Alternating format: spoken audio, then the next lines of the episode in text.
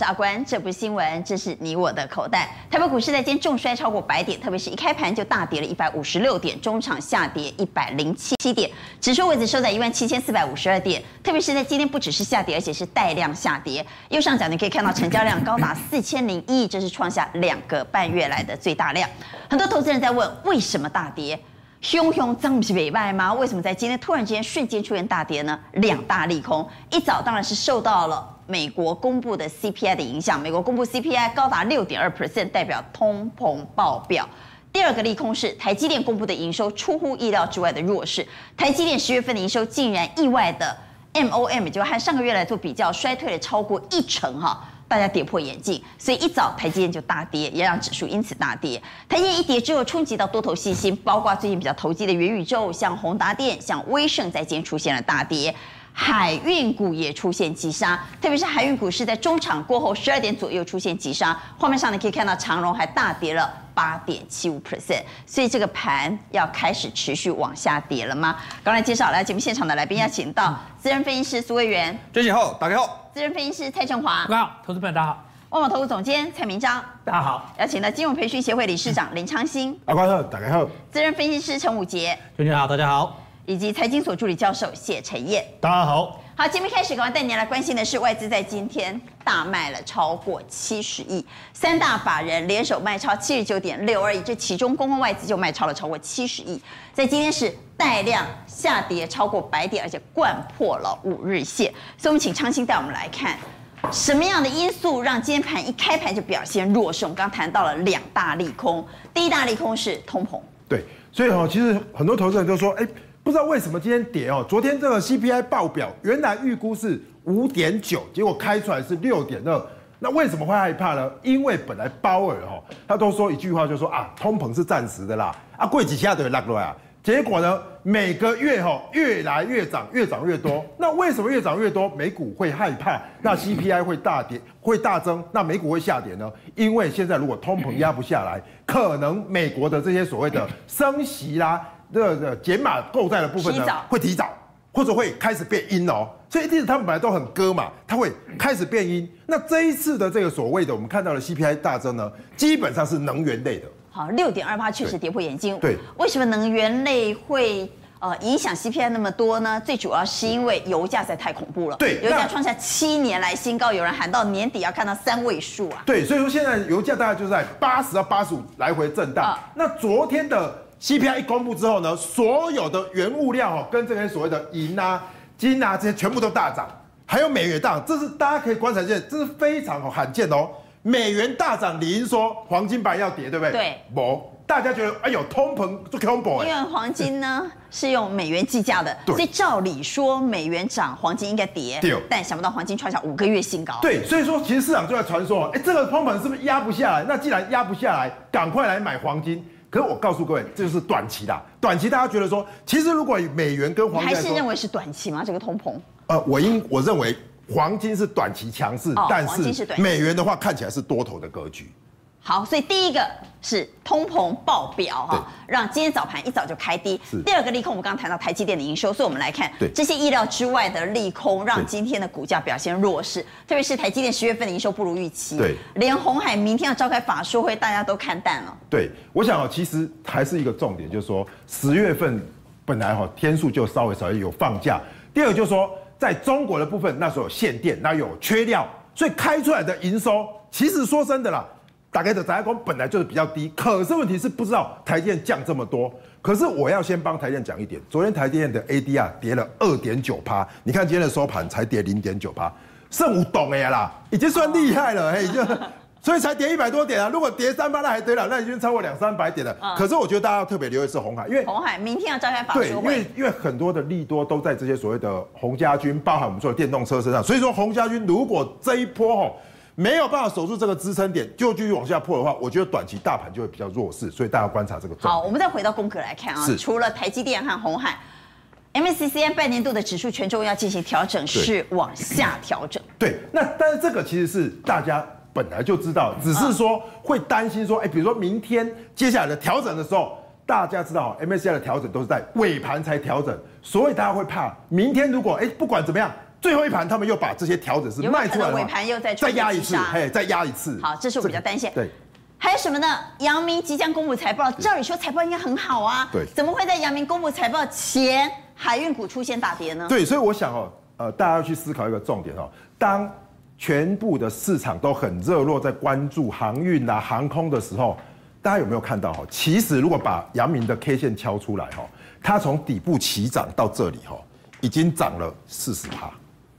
所以也就涨了四成左右，就说，哎，利多要公布了，都很好，准备公布营收的时候，先怎么样？先跌再说。有股价已经先往上反应过对，已经涨过了，有人已经先获利了结了，所以我应该觉得说，哈，今天的航运三雄都下跌，哈，不能变成连续性下跌，跌一天公布营收之后，好，反应完了再去天公布营收有可能会利多出尽，对，但不能出现连续性的下挫。对，如果连续下挫，就表示怎么样？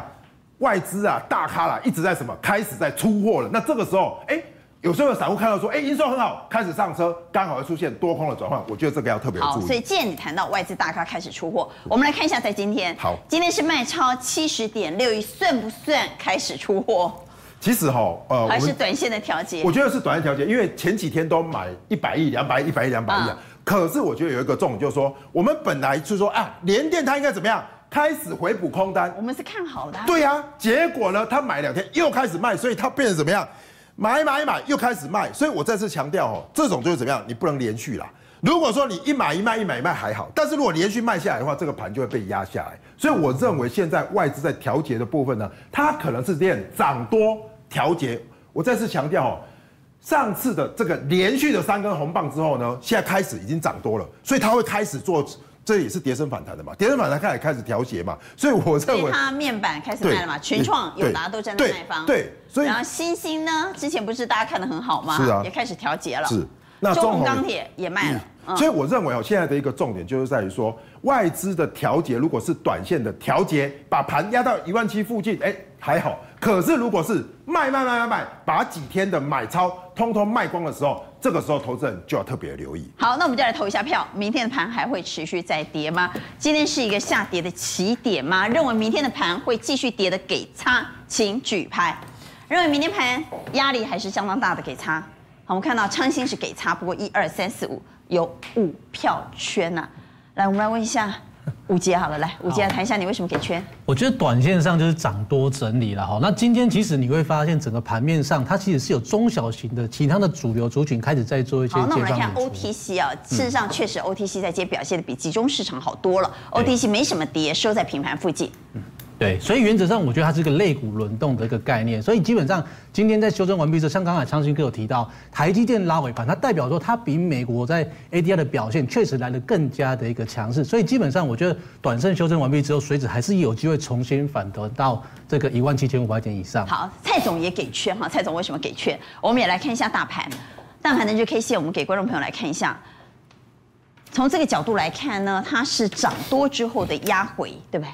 对我，我只关心这个量啊。哦，今天量款呢是增加，因为面临一七六三三的压力哈，有量就有未来的价啊。然后我补充一下，所以带量跌反而你不看坏？因为今天哈这个跌其实它并并不是长黑嘛。它跌一百五十六点，它最后拉起来嘛，哦，而且有一点小小的这个下影线。那今天主主要的亚洲股市大部分都是涨的啦，哦，那为什么？因为美国股市创历史新高啊，有一个通膨啊，然后担心提早升息，当然跌。但是亚洲股市没有涨那么多啊。所以美股也是强势上攻之后的回档。对啊，对啊，各大指数都是创新高嘛，当然会会跌哈。不过我觉得哈，还是要注意啦，明年我们会处在一个。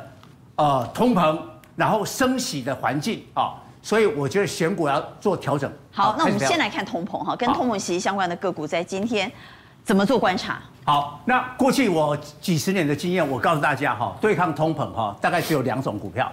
第一种股票就是说我明年管你啊，我的 EPS 继续成长，不是那个成长一二十趴哦，成长非常惊人的，比如说华航，今年 EPS 估一块嘛，明年两块半嘛，那成长多少？一百五十趴。但是油价对他来讲应该是利空啊，因为油价这么贵。但是他对客户已经课那个附加的费，燃油附加费。对，好，再过来第二种就是价值的股票，价值的股票什么意思啊？低本益比啦，高值利率啦，尤其是高值利率啊。我们看一下哈，今天钢铁类股是所有股票涨最多的，好，嗯，那我们看大成钢哈，因为财报很好嘛，它哈第三季的 EPS 就一点八哦，比第二季的一点四还成长啊，然后前三季啊就三点七哦，所以哎四四块以上，对不起四块以上，所以大成钢有可能因为十月营收又历史新高啊，所以看起来它今年可能挑战六块，挑战六块股价不到五十块，这本一比八倍，好。那中鸿这个上来，我再给各位看一下为什么哈？因为局势改变，昨天第一时间哦，美国 CPI 它严重，我们看到中国的黑色系期货这一波被政府打压嘛，全部开始暴涨。那那个昨天是夜盘，今天的日盘，你来看一下，热压的这个卷板哦，还有螺纹钢，我们就看这两个黑色系，哎，今天这个直逼涨停了，暴涨，开始暴涨，表态了。好，那下礼拜一啊。拜喜要试训了，好，听说习近平要帮那个拜登啦，因为拜登讲明年没有度过这个通膨难关，他的民主党其中选举会大败，二零二四川普就回来，哦所所以所以本本来这个习近平没必要去帮帮拜登啊，但是假如二零二四是川普回来，那么更惨，哦啊互相嘛帮一帮，好，所以呢，这个今天中国股市其实是。涨得蛮多。我们来看下中国股市啊，在今天上涨所。所以现在我们是不是要开始？今天涨一排，涨一排。哦，所以美国大跌，那中国因为看起来会比较和缓嘛，哦，和缓，所以呢又回到了这种价值型的股票嘛。那蔡总，您认为这个时候我们要不要增持一些传产跟通膨息息相关的股票，比如说像钢铁股？哎，钢铁的话哈，再注意一下明天的这个黑色大陆的黑色系哈，假如再涨第二天的话，这些。低本益比的股票会上来，因为十二家的那个钢铁十月营收竟然创历史新高，跌破市场的。十二家创历史新高，好，我们来投一下票。通膨竟然 CPI 来到六点二，通膨爆表，我们在投资组合里头要不要增持传产，特别是跟通膨息息相关的钢铁股呢？请举牌，认同的给圈。好，一二三四五，昌兴给仓，为什么？我觉得这个通膨哈，可能就是最后了，因为美元如果继续强下去的话。这些物价哦，总有一天会下来，所以我认为短线你可以持有，可是你不要持有中长期。所以是抢短的心态。对。那我们在今天当然要谈的元宇宙，在今天出现了大震荡，到底元宇宙该不该卖呢？还是应该要换股呢？还是应该要下课了呢？这个梦到底醒了没有？我们来看一下元宇宙概念股。我们回到刚刚的宫格来看，在今天出现了大震荡，指标股宏达电。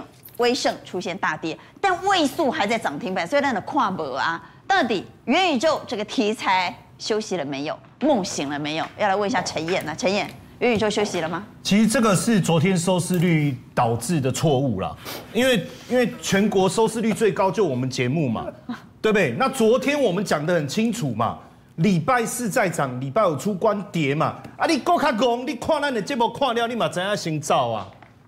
所以真的提醒要先跑嘛？对，所以变成大家就会觉得说，哎，那礼拜五再跑，那我不是呆子吗？他们节目已经讲得这么清楚了，那当然礼拜四就先跑啦。那主力也想说，呃，他怎么把我们的策略都讲完了？哇，那我们怎么做呢？那先跑好了，就这么一跑，就导致今天的结果，跑到大跌了。呃、对。但是连行情结束了没有？观众比较没有，为什么哈？我连郭明奇都跳出来耶！郭明奇他跳出来说元宇宙要启动，然后相关的股票如何如何如何。所以我我我我给各位看一个六七二四，我不是要介绍这只股票。你明明现在就在讲这只股票啊。对，但是我 对对，我不是要推荐这只股票了。哦，你把它当做例子来举。对对，这个股票今天涨多少？二十二趴，它就是元宇新贵里面的元宇宙概念股啊。那如果元宇宙是。挂了，他今天应该吓到，直接就跑了，因为新贵更少人做嘛。是，对，那他为什么可以这样猛涨？哦，所以我我我觉得还没有结束，还没有下课，好，只是短线休息哈，短线看节目的人太多了。对，来正华，就这个跟当时的电动车一样啊，一开始的时候你都要经历一个亏损的阶段。其实你说一个产业当中，你不能要求它。刚刚跨入，它就马上要赚钱，这个是不合理的。那事实上，其实全世界的潮流都在这边，所以其实你虽然台湾不管你有主力的问题，或者说你有这个融资的问题，你可能震到一阵，但是你终究台湾还是在地球上嘛，这是一个全球的趋势。我认为这盘势挣不了多久，当然今天它提前拉回来，明天大家就上去了。所以你也是认同短线调节，喝了再上。对对对。好，来蔡总呢？我我觉得好，元宇宙是一个概念没有错，但是呢，主流会换嘛。大家看一下，现在元宇宙哈，你。没错，过个几年会我们的日常生活，但现在元宇宙都还是游戏、电竞啊、动漫嘛，哦，所以你看带了一个 VR，这个这一波里面呢，宏达电跟钰创就是这个 VR 的嘛，哦，是。但是呢，带了 VR 以后，里面是什么东西嘛？你 content 是什么东西嘛？还是这些啊，游戏啊，所以会转到显卡啦。嗯、我觉得哈，炒到这个地方，没有人一辈子要拉宏达电啦。它开始会转到显卡，因为所以像宏达电、威盛这种，应该要在短线上。元宇宙的话呢，你的那个工具呢，不是只有那个带那个 VR，是里面那一些游戏电竞啊，显卡嘛。你看我们昨天的阿关你有提到三五一五的华擎啊，你看华擎对，今天涨停板停啊，对啊，因为 EPS 够强啊。那今天那个盘后那个二三七七的华星，哎，新微星微星公布的 EPS，第三季一季赚五块多哎，前三季已经。十五块，这种是显卡，今天也今天虽然跌，但跌的不多啊。我觉得风潮会转到这一边来了。好，来长兴呢？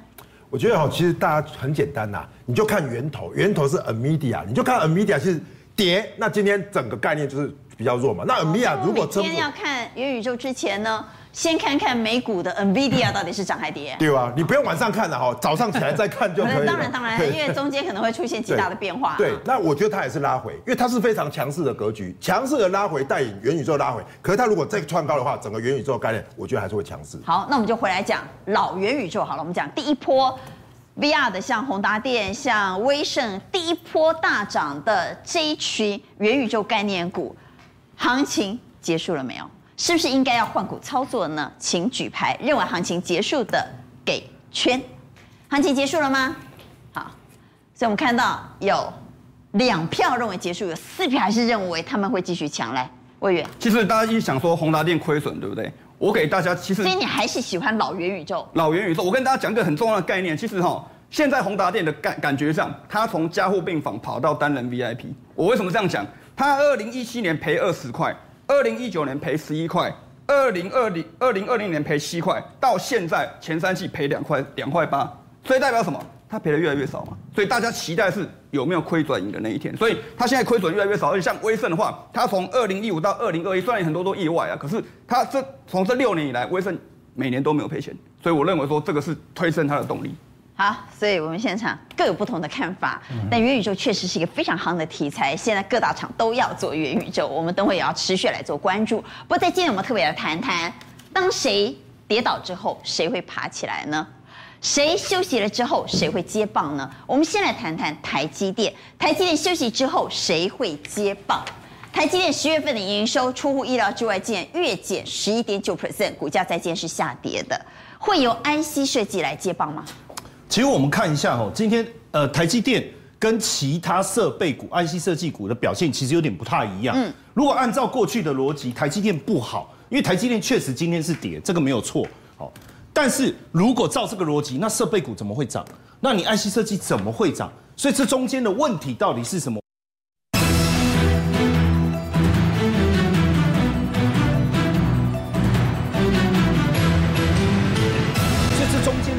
到底是什么？我先跟各位讲一个小消，一个一个一个八卦消息。这个蒋尚义要离开中心了啊，他递辞呈，因为他续期不到一年。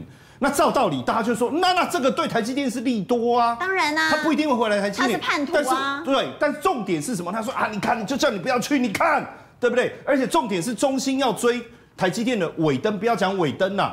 可能遥遥无期，就更追不到了嘛。当然，这中间没有蒋爸之后，其实说实在，为什么蒋爸会离开呢？因为蒋爸当初去中心就是为了帮他买艾斯摩尔的机器啊，买不到嘛。那现在根本就买不到。买不到，对中芯而言，蒋爸的功能很弱啦。内忧外患啊，人事也乱，资源也不够。好，但说说回来，为什么降还是跌？其实我觉得这个对台积电来讲，其实他已经不放在心上。我觉得大家担心的一件事情，说不是说很好吗？很好吗？很好吗？可是刚才一开始的时候，君姐你就有讲到它的营收。月减十一点九，这件事情其实大家会吓一跳。嗯，可是我要跟大家讲哦，这个后面十一月、十二月的营收会再回来一千五，也就是说整季大概就四千三百多亿了。那也能够达到季增四到六趴。重点是毛利率的部分还是能够维持在五十一到五十三。所以整体来看，我觉得短线的影响是什么？就是因为苹果，因为苹果它最近就是缺。为什么衰退？就因为苹果啊，因为苹果大很很妙的事情是，因为 iPhone 十三现现在。等缺料的情况，所以变成你你你手机缺料，随便等都两到四周，所以缺料出不了货。对，那这个问题在十一、十二月能够被解决吗？不然你为什么那么有自信？应该是没有问题，应该是没有问题，因为两到四周慢慢就衔接回来。它现在现在的问题不是在 A 十五的晶片，现在的问题在什么？你的无线充电管理晶片，你的电源管理 IC。还有包括越南负责制造的这个这个镜头的部分，那这个后面慢慢，因为现在越南的疫情也慢慢减缓了嘛，哦，这个后面应该有机会跟上，我觉得是在这里。所以基本上因为这样的情况，其实我们也看到电源管理 IC，哎，对 IC 设计厂而言，像伟全电，他就说我又要涨价了，我要再涨十五趴了，而且我现在因为缺料就是一个涨价最好的借口。对对，而且今年上今年上半年已经涨一次，下半年也涨一次了，所以为什么它股价反而？反而强势上来，这是一个很主要的原因。嗯，当然，为什么电源管理 IC 这个部分其实呃会缺哈？它有一个，我们其实可以看到最近无线充电，哦像比如说小米，它它这个无线充电，我们看一下影片，小米的无线充电很厉害，很厉害，有线的哦，三百瓦的哦，八分钟可以充饱电，八分钟哦，也就是说你把手机放在那，然后你去上个厕所回来充饱电了，吓死了。那如果无线的，一百二十瓦，十五分钟一样可以充饱，你看。啊，充饱了，没有悬念了哈。好，所以画面上可以看到就十五分钟嘛哈。对，好，当然我们不用一直在那边等他看看到八分钟嘛。其实就是说告诉你就是这个观念嘛，这就是一个很重要的一个突破。快充是现在的潮流。而且现在无线快充，哎，中国大陆有个年轻人，我我真的太有才了，你知道吗？我我们讲无线充电，下面是不是就有一个无线充电板？是。他就突发奇想说，那我做一个桌子。里面把 六六百多个这个线圈放进去，我这个桌子就变成无线充电板。整个桌子吗？整个桌子啊，你爱放哪里就爱放哪里啊，地方都可以啊，都可以。你想丢在这就丢在这啊，你想放在那就放在那。而且很有趣的事情是，他他就想说，那我这么多线圈，怎么把它装一个镜头还去追踪？然后你还要充二十五分钟，为什么？你你充电你专心工作嘛，你充不到二十五分钟，拿起来又放下去。哎，他不让你充哎，他在那个他那个，所以这个桌子还规定我放上去充电，专心工作，要充二十五分钟。对，你就专心工作。那我先拿走了不行吗？我只充十分钟拿走之后，我再充就不行了。那你拿走就是你要离开了嘛？嗯，你一定是玩手机嘛，对不对？你没有专心工作啊。我拿起来三秒钟再放下去就不给充。不行，你为什么要拿起来？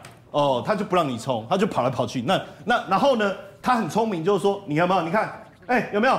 他就一直跑掉，不让你定位，怎么那么严厉啊？然后呢，上面有一个行事力哦，然后更重要的事情是，你手机充饱，它会自动帮你移去充你的电脑，充你的键盘。啊，这个很有才啦，这个真的很厉害。那现在的无线充电，他会告诉你说叫你下班了。哎，对，就告诉你。那那好有意思的桌子啊。对，当然在这个部分，我们我们解释了。为什么 IC 设计，对不对？就是为什么电源管理 IC 电源管理 IC 会大涨？但另外一个，我们回来讲设备，设备也大涨。其实对台积电来讲，哦，你看它现在持续的扩张，而且要同步。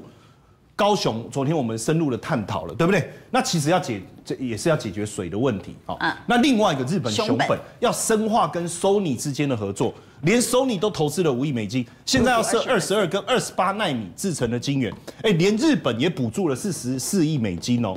所以这个部分对设备厂来讲，其实一定是很大的一个。凡轩才会连续两根涨。对，没错，没错，娟姐你太厉害。我跟各位讲哈，我们来来看一下凡轩两根，对不对？哦，你看整理了这么久，而且今天这根长红很漂亮哎。对，然后而且量出来。实体长红 K 棒，而且带量。前几天冠军一直在讲这个事情，他说供给量，而且量要很大，它后面会涨一波。但我我我我也做了一张，给给各位看一下哦。你知道很妙哦，就这一段时间，嗯，这就凡轩哦。你看外资其实没有什么琢磨，可是突然之间进来买了，原因是什么？因为它的获利啊，第一季、第二季、第三季大概赚超过这个二，第二、第三季加上去哦，可以赚到五点六三。第三季就前三季加起来，你看这个获利这样是很惊人的。然后营收我们一看吓到不得了，哎，十月份的年成长率竟然高达四十九点六一，而且。我觉得有时候股票在涨的时候，我们就会担心说，到底可以买？基本面是很好，没有错。我们看一下这个这个本益比河流图，我跟各位讲哈，最上面就是很昂贵，再来是合理。它现在既然位位在这个便宜的区间，哦，股价相对委屈了。对，台积电休息，但电源管理 IC 起来了，设备股起来了，所以我们也请魏源带我们来看。十月营收公布，虽然台积电让我们失望啊，但是在半导体里头，其实还是有很多个股表现很好，令人惊艳。好，那其实像这六档个股，包含像这个创维、金宏、金豪科、雅信、通家跟深全哦，这六档个股其实有营收都创新高，对，都是第三季的营收创新高，十月份的营收也出现一个创新高的部分了。那比如说像创维啊，创而且创维是股价创历史新高。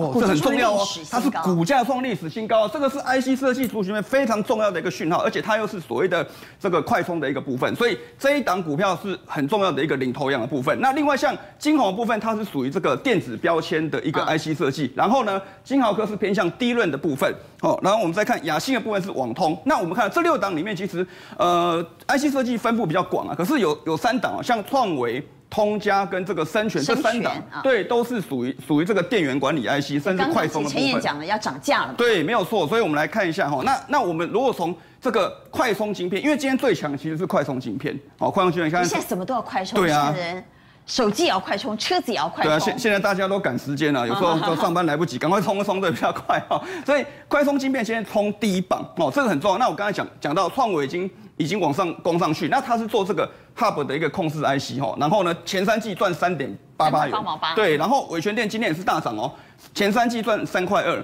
哦，它也是它做 USB PD，跟这个通家是一样，也是 USB PD，好，USB PD 是什么？就是专门给苹果用的，哦，专门给 Apple 用的一个快充的一个部分。那其实大家都想哦，现阶段全球手机排名第一的其实不是苹果啊，是谁？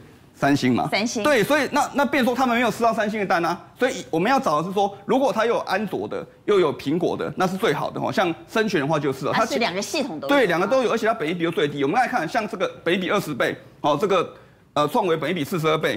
通家本益比四十四倍，那它是做高度整合的快充 IC，本益比十六倍。我们来看一下下一张哦。好，生全啊。对，生全的部分了。那其实我给各位看这个，现在快充有四个规格，有苹果、华为、高通跟三星的部分。那其实哦，如果整合在一起，像我今天手上拿这个道具哦，嗯，这也不是道具，是真真实可以使用的一个部分了。其实它的这个快充头的部分，它已经把它做一个什么整合的部分。那森銓的晶片它就做在里面，也就是说，你苹果的手机它也可以充。安卓手机它也可以从三星的、华为，等于说你用一颗就搞定了。之前大家是壁垒分明嘛，通通通通就是你用你的，你用我我用我的。那现在有了这个森銓做了这个晶片之后呢，它可以通通合在一起。而且呢，现阶段很重要的是还有基本面很重要，它的营收、EPS 跟毛利率都已经确定创历史新高。我为什么说确定？他法说会已经讲了，十月份合并营收是六点三三，他之前营收最高在二零一六年，那现在十月份营收已经创新高，所以这个是确定营收、EPS、毛利率都创下历史新高，所以它最重要的是说它的一个高度整合的快充 IC。好，那我们最后再看 K 线哦，其实我常常教大家，这个地方叫火力集中哦，就是火力集中，就是说买卖家的张数呢，买的券商已经干嘛越来越少，加速，对，筹码已经越来越集中了，越越少，对，那因为之前这个像这个红色作用体比较高，代表什么？很多券商在买。它就不会涨，可是现阶段呢，买的券商已经变得很少了，代表筹码已经集中到大户手上，而且近期突破三个月最大量，而且它是台积电的合作伙伴，所以它有快充跟这个 MCU 跟车用三个题材，我觉得明天早上甄选大家可以留意一下。好，所以台积电休息，谁会往上动呢？跟台积电合作的快充股，跟台积电合作的设备股有机会接棒。那么当然要来谈谈。那元宇宙休息之后，又由谁来接棒呢？昌先来谈谈元宇宙啊，因为现在最夯的题目就是元宇宙了。那元宇宙已经有多档指标股休息了，会由谁接棒呢？我觉得是这样哦，现在就是元宇宙哦一直在发威，那大家会找哎，跟旁边相关的有哪一些哦？它的供应链也好啦，然后跟这个比如说卫星也好啦，哦，我想哦，其实是这样子哦，从 AMD 到元宇宙到记忆体哦，其实大家不拖一个概念就是怎么样？我要么要显示器，要显卡。二，我要买眼镜，哎，在储存这些要不要记忆体，要不要很大的容量？所以我觉得哦，在这些所谓的先进的这个设备里面呢，其实从设备到软体，大家都要做注意。所以我觉得哦，其实包含我们刚才讲到的显卡嘛，那这是做眼镜的嘛。那今天我们提到，其实这些记忆体会不会造成这些所谓的显卡或者说速度的提升？这个是有这个有迹可循的哦。那我们来先来看三星哦，三星发表这个。LPDDR 五叉，现在是 DDR 五了。那现在要以后要变 DDR 五叉，嗯，那个是怎么样？速度变快。我再次强调，我们一直强调说，三星它本来走的是什么？它走的是手机，结果它在记忆体里面做得很好，所以它慢慢的也要跨到什么元宇宙的这个市场。那这个元宇宙的市场呢，除了速度变快之外，我再次强调哦，三星它其实很有野心哦。大家如果记得的话，三星出了一个所谓的 Glass Light，就是说什么？它做一个什么眼镜？这个眼镜它是要做元宇宙的。那从从影片就可以看到哈，这个元宇宙的眼镜，哎，跟宏达电的完全不一样。因为宏达电的你戴进去你看不到，可是你这个戴进去之后，因为它是太阳眼镜，所以你可以看到什么周边的环境，你随手一拨，哎，就出来；随手一伸就不见。所以我认为这样的概念，从 DDR 五到这些三星的 AR 眼镜，都是往元宇宙去 go 的一个所谓的一个起点。好，所以我们回来看，那么个股的选择呢？首先我们来看万红哈，万红吴敏球就说，NOR Flash 缺货到明年，价格也看升。其实现在的记忆体，大家抓到一个重点是，虽然价格跌跌跌，可是跌不太下去了。可是问题是，全球记忆体的需求在明年跟后年是暴增的。那大家想嘛，乘法大家都会嘛？会。一旦 P 乘以 Q，价格不跌，量增，营收就会拉上来。嗯。所以其实吴敏球他看的是不错。问题就在于外资了，外资是这样哦，大家一直看到外资去调降这些记忆体的目标价，一直觉得哎呦好可怕哦。大家看到外资在九月十七号是调降旺宏的目标价，这边调降，对不对呢？其实调降做是往下跌没有错。那这里呢，所谓的筹码集中度是一直分开，可是十月十九号又唱衰，No Flash 价格触顶，哎，这个时候可能就错了。为什么？因为 No Flash 不再跌，量。接下来要进入二零二二，可能会上升，所以你看，它虽然喊什么唱衰，但是怎么样，开始筹码集中，整个就涨上来。而且各位可以看到这条线哦，这是主力的成本跟外资的成本，现在已经越过了。所以我认为呢，记忆体接下来有可能是走出低谷的部分。所以我认为呢，包含现在看到的这些万红，它切入的是什么？切入的是低轨卫星嘛。所以有题材，然后有外资加持，我觉得就有机会。这个是看到这个，所以低轨卫星有机会对接棒演出，接棒演出。那再来下一个哈，就是也又是跟元宇宙相关的哈，一样哈，我们看到群联的它切入是。AMD 啦，切入的这个是供应链哈，因为它做的是这个 SSD 的供应，这个供应链的哈。那它又怎么样？一样，Flash 产能持续紧缺，营收创单季单季新历史的单季新高。那同样呢，各位看到外资又怎么样？外资也是降，所以现在是怎么样？我看到这几个厂都是哈，外资一直看差，可是当属电啊中给力出来攻，哎，我们的营收很好，而且记忆体最坏的寒冬过去了。所以其实观众朋友，你再要自己去看哦。你看哦，我这边讲给大家听，涨价成本无法转嫁，第三季毛利率下滑，目标价下调，哇，好像很可怕，对不对？对。他只是把从这里的目标价调到这里来，但是现在在这边哦，所以我认为呢，其实还有空间，也就是外资是调降目标价，并不是说把它调到什么地板价。所以我觉得大家看新闻，不要一看到新闻哇，好像很可怕，可是开始今天哦，开始做一个突破，所以我认为呢。应该还是要听董事长啦。董事长觉得说，如果寒冬过去，春天将来，其实应该还是有机会。好，这是创新的选股，我们来听听五杰的选股。五杰怎么从元宇宙的休息中找到下一个接棒的族群呢？好，我想这个从最近哦，整个元宇宙的发展哦，一开始我们在谈到这个宏达电，大家都从自己带的，但是。从 NVIDIA 开始说它发展元宇宙之后，哎，你会发现它已经从伺服器端开始往下游的板卡股开始来做延烧了。所以基本上我会请投资朋友说，宏达电你不要追没关系，但是对于这些属于哦实质基本面相当好的，而且也是接下来会接棒演出的，像是技嘉啦，还有华擎的部分，哎，我觉得就是值得投资朋友在接下来接棒的部分来做观察的一些个股。好，那除了元宇宙以外哈，那再来的话就是说最近还有什么样的主景会接棒？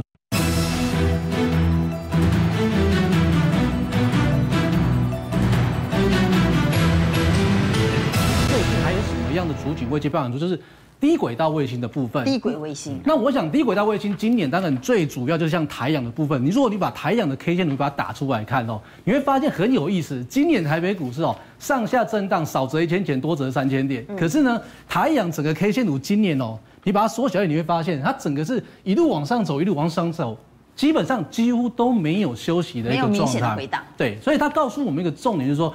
今年到了第十季，我们的选股方向除了元宇宙以外，哎，我觉得低轨道卫星它确实是未来整个在第四季大家可以观察的哦。还有像这个升达科就好了，你看哦，十月二十六号，这个董事长法说会开完之后，他说啊，我也切入了这个低轨道卫星，哇，结果一开盘直接攻上两根涨停板。好，所以代表说这个题材它确实已经让市场上大家来做一个追捧了。所以我们要去寻找，就是说，哎，那当然它涨多了嘛。那对于还有没有什么叫低档的？哈，像这个起居的部分，哎，我觉得它的股价的表现就相对来一个平易近人一点。好，那特别是最近呢，它整个筹码面的部分哦，这个外资啊买超的力道相当的一个积极，所以代表说，我觉得在整个筹码收敛完毕之后，都有机会来做一个表态。好，所以我今天认为地轨道卫星能够接棒。刚刚其实昌兴也是看好低轨道卫星，那我们好好来谈一下低轨道卫星。低轨道卫星不仅只是元宇宙要用，电动车也要用啊，正华。因为自驾就是需要低轨道卫星来帮你做精准的定位。其实，在台湾的市场，最近大家看到电动车没什么在动，其实不是这样。那就全球的市场来讲，其实可以看到几家公司是大涨的，尤其这家 Rivian 是非常的厉害，挂牌第一天，它直接把它的市值冲到一千亿美金。然后站到一百，他这刚 IPO 就碾压 GM 福特啊！对对对，一千亿美金很夸张哦，他把百年老店直接什么福特、GM 都推都推过去了。那为什么他这么厉害？我们来看，等一下让大家看影片。另外一家我们看到 Roadstone 也是一样哦，红海的资金宣布要到位以后，你可以看到盘后立刻大涨，这个虚线有没有？涨了大概差不多将近二十趴。那我们来看到这两台车，还有这两家公司到底有什么？这两家公司新创公司啊？对，新创公司。那 Rivian 这家公司很厉害，这个老板哦，他本身就是一个车狂。他曾经跟记者讲过，他这辈子最重要的两件事，一个叫大自然，一个叫汽车。所以可以看到，他这台车哦，被称为就是说特斯拉最大的对手，绝对是有原因的。那我们来看到一般的 RV 哦，我们说这个大部分都是载小孩，不然就是载家人。人家这个 RV 是真正的有越野功能哦，你可以看到它这个画面当中那个在后门的后方可以打开，对不对？打开拉出来，它是这个是干嘛？可以当厨房用，可以在那地方跟你电磁炉，可以在那边跟煮饭。这就是你这台车真的可以开到野外去生活，然后你可以看到后面那个货卡，货卡这个地方非常重要嘛，它可以一键就在这个地方把那个片那个后面的那个车斗给拉开，然后里面这个地方有包括充电器。那为什么要这个地方有这个货斗呢？其实我们知道就是说，这个老板他说他要大自然又要有这个汽车，当然最好的这个选项就是在这个皮卡。所以你可以看到这台车哈，不管在这个地方各方面，还有包括它前座这个地方，它其实可以把整个小冰箱给容纳下去，然后再加上就是说它这个外形。所以市场上把它当做一个非常重要的指标，那你可以看到。其实这个很多的厂商都直接有入股它，第一天挂牌就超过一千了。那另外一个当然就是在这个 Rose Stone 啊，这是跟红海合作，确定合作了。对，跟红海确定合作了。它在这厉害在哪里？你看它那个四个轮子，它把马达藏在轮子里面，把马达藏在轮子里面，它是有革命性的设计。第一个它比较小嘛，再来就是说它四个轮子可以独特独立控制，导致于这台车它马力是很大。然后它因为这台车其实不是用来做这个呃一般市区在使用，大部分是给工程在使用，所以它坚固耐用，然后它可以原地在这边做一个所谓的三百六十度回转，然后它还可以拿来当做一个所谓的这个气垫用工具当中的这个行动电源啊，等于说你工人在这里直接开到工地去，你电池插了，然后就可以开始运动嘛。所以其实不管是各个方面，包括摆地摊在内，那这个部分其实市场上也是给它寄予厚望。那所以我们来看起来就是说，呃，大家可能认为说电动车回到电动车概念股的风格哈，所以电动车概念股呢，其实现在开始在动。什么样族群？像太阳是低轨卫星，对。那为什么？因为你有自驾，就一定要有低轨卫星，对否则你没有办法啊。像刚才这些电动车都有一个重点，他们最近在讲一个毫米波雷达。那毫米波雷达就是要为了要接什么低轨卫星的讯号。比方说你装行人，对不对？啊。你在行人前面有障碍物的话，你可以侦测到，然后就会自动刹车嘛。但我们来讲，就是说未来来讲哈，在毫米波雷达当中，在二零二五年估计，公在在这个估计哈，其实跟现在有另外一个技术叫做光达雷达嘛。看起来，是光达比较厉害，还是毫米波雷达？哦，它这个各有优缺。光达的话可以看形状，但毫米波的雷达它有一个好处，它的好处就在于说，它在这个地方不受所谓的天气干扰影响，浓雾大雾它都看得到。所以整体来讲，我们现在回到这个选股上，我就给各位讲一个重点。现在你做电动车不能只看电动车，你还要把低轨卫星都算进去，因为它是互相搭配的嘛。它是自驾的必备。好，那最近电动车是因为这个。不涨是因为特斯拉在拉，特斯拉在卖股票。但是我们来看到，在这个地方已经有做止稳了，所以其实我认为已经开始可以做观察了。我们看一下这几档股票哈。首先第一个美琪玛，今天尝试在这个地方做止稳。那目前来看的话，还没有往上做的攻击哦。不过今天有一点带量，大家可以再多观察两天。第三代半导体其实本来也是为了车子来设计的，其实车子使用的那个频率是最高，所以同样的这都止稳哦。那但是呢，大家可以从几个条件去看，刚才像呃武杰提到，包括森达科，那另外就是说毫米波雷达的一个概念哦，还有镜头概念像淳安，这个就是一个所谓的刚刚起涨。那这个位置因为今天刚刚起涨，所以可以来做观察。所以就低轨卫星的部分，我认为最重要的应该还是台阳跟建汉这两档股票最重要。因为我们来看到下一张字卡，我给大家准备一下台阳哦。这个部分我们来看到，就是打通呃车联网的最后一一路。前三季虽然公布是亏损的，但是第四季是有机会转亏为盈。那我们来看到建汉今天已经做发动了，下一个动作应该就是台阳在这里，明天有没有机会再往上做攻？呃，上向上攻坚，大家可以来做一下参考。好，所以低轨卫星，大家都说元宇宙休息的过程当中，下一个接棒呢，很可能是低轨卫星。我们看到三位来宾都认为低轨卫星是好的选股方向，所以我们还是来投一下票。低轨卫星真的有机会接棒演出吗？请举牌。好，哇，六票一致通过哈，这是未来的非常值得留意的新兴产业。不过我们还是要回来检视。车电股前三季现在公布的财报获利大成长，股价今天创新高，外资又站在买方的，能不能值得留意？这些很显然今天就是接棒，因为有些有一股片部分的股票在做震荡的时候，资金转到这几档股票上面，大家可以来观察。那其实这些都不是单纯的车电股，但是他们都有一个我们看到获利持续大成长的现象。第一个南电哈，南电是今天刚转强，而且可以看到外资在这个地方是持续做买进。那因为过去的经验，它都涨上去以后缓涨，大家可以来注意一下观察哦。那我们来看一下，在华擎，华擎刚刚在这个节目当中也提到过了，今天这个地方创新高，我认为这个地方是起涨的位置哦。那我们来看看泰鼎哈，其实也有这样的现象，很明显的就是在这个地方反映就是它的业绩。那外资在这边持续都是买进的，偶尔会出现一两次外资小买小卖。但小麦的隔天几乎都是买回来，这一种就是说我们看到持续大涨的现象。好，这是有基本面的个股。好，台湾的电子，我们来谈谈船产，船产会由谁来领军呢？是航空继续涨吗？还是钢铁会窜出呢？我们先来谈谈航空十月份的营收，哎，表现不错哈，激励了航空双雄的股价往上高飞，华航创下十一年新高啊，蔡总。哦。很少看过同一个航运股来悲喜两样情啊！嗯，那航空哇，这个几乎快涨停，但货柜几乎快跌停。我们先看一下哈，华航哈十月的营收继续创高，而且它的货运占了九十二趴，长荣航的货运占了八十六趴啊。所以简单来讲，现在航空双雄为什么股票这么猛，就是靠货运。先讲长荣航，你知道长荣航啊有三十三架的飞机的客运改成货运哦。你看那个画面啊，哎，椅子没有办法改啦，但是全部都。那明年会不会要货运改回客运？对，我告诉你哦，现在要解封啦。嗯。哎，他现在现在哈飞机哦最新的黑科技是什么哈？机舱模组化哦。哦，我在的客人少一点的时候呢，啊，我就多了一些娱乐设施啊，比如说啊，酒吧啦，啊，健身房，哎，在飞机上面呢有这些设施啊，啊，那假如说哈，哎，这个模组啊，大家完成机舱模组化，对，一个小时就完成了，一个小时啊，对对对，那我假如载人多一点的时候呢，我就多一些客舱的空间。啊，哦，所以所以老实讲哈，什么什么客机啊，改成货机换货机，货机换客机，其实现在很简单了。哦，再过来我们华航国内的第一家，它现在哈用什么？你知道？冷链技术哦，哦，冷链技术啊，这是一个中型的这个温控柜，它是一个独特的一个气流的一个技术啊。然后呢，呃，可以啊，充一次电就可以维持一百七十个小时。你看现在货运啊这么厉害啊，嗯，但是呢。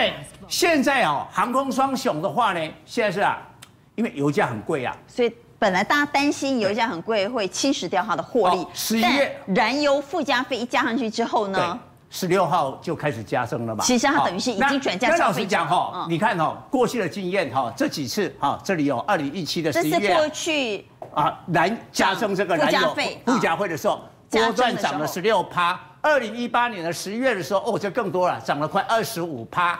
哦，那二零一九年五月的时候涨了十一趴，所以呢，这个看呐，你景气不好的时候，你敢敢买要加这个？这换句话就是说，如果它能够加征燃油附加费，能够转嫁成功，就代表这个景气，包括市场是接受涨价嘛。所以追加燃油附加费或征燃油附加费这件事呢，在过去的历史经验是，只要一增就会开始涨。对，哦，那我解释一下哈，燃油附加费就是因为油价上涨，哦啊，你没有办法哈，这个吸收，那就转嫁消费者。对，那要消费者能够接受啊，所以消费者能接受就代表景气 OK 啊，现在代表景气起来了。好，但是我们来看一下哈，今天出现一个很奇怪的筹码的这个现象，今天外资呢针对了长龙航空是卖超。其实这一波哈起涨以来，这个双雄啊都一致买，都一直买啊。但今天卖了这个呃长荣航，连九买之后首卖。但是呢，来看一下二六一零的华航啊，继续大买，继续大买，买了五万多张，五万多张啊。那你有没有发现哈？因为过去啊，台湾的航空是以客运为主，是。那有没有注意到哈？就是同一个航线的话，通常哈长荣航空的票价会比华航贵一点。为什么？因为长荣航的客运比较强，再过来过去的灰安记录也比较好，所以它就卖贵哦。但是现阶段不是客运呐，我们边境还没有解封，是货运。但是那货运就华航比较强了。对，但华航的股价比长荣航少了两块啊。哦，它是二十五块，那长荣航它是二十七块，二十七块。那谁比较赚钱呢？现在就是说华航比较赚钱呐。哦，华航比较赚钱，股价又比较委屈。对。所以有可能哈，外资假如持续买华航，却不再买长荣航空，股价也许伦理会改变哦。华航的股价那有可能超越长荣航空，这个就是今天比较大的一个变化。好，所以我们来投一下票，航空股这个地方能不能适度追价？如果要追，是不是要追华航？华航真的有机会超越长荣航空的股价吗？整个股价伦理会出现不同的结构吗？请举牌。认同买华航，而且股价会超过长荣航空的给圈，请举牌。哇，六票一致通过。那台湾的航空也请蔡总帮我们来看海运，海运怎么这么惨呢？尾盘杀成这样。哦、其实哈，今天应该是失望性的卖压哈。我们首先看一下哈，这个国际的啊货柜轮没有什么太大的变动，中远海控小跌啊哈，嗯、但是东方海外是涨的啊。那为什么哈？因为到了尾盘呐，投信跟外资杀万海。万海先跌停，就把长隆、阳明给拖累了，拖累了啊！哦、但是呢，我们看一下，我们就先看这个二六零三的长龙啊。好，我们看。然后下面看一个外资，其实外资今天卖超长龙只有卖超一千五百多张，二六零九的杨敏啊，你可以发现它是买超的，哦。那卖超一千多张就长黑，买超也长黑啊。所以，所以尾盘不是外资，应该第一个第一个是当冲。当冲的人看那个情绪不对，卖出来，再过来很有可能晚上就看那个数字融资杀的，哦，那阳明的财报应该会不错哦，要已经公布出来，第三季的 EPS 接近十五块，啊，那很好啊。对，但是呢，因为刚才昌兴也也讲到重点，因为长荣跟杨明从最低点上来涨了四成，所以今天呢失望性的卖压清掉了这个浮额。我认为明天应该长荣、阳明、万海可能还有压力。啊，长荣跟杨明的话，明天应该会恢复。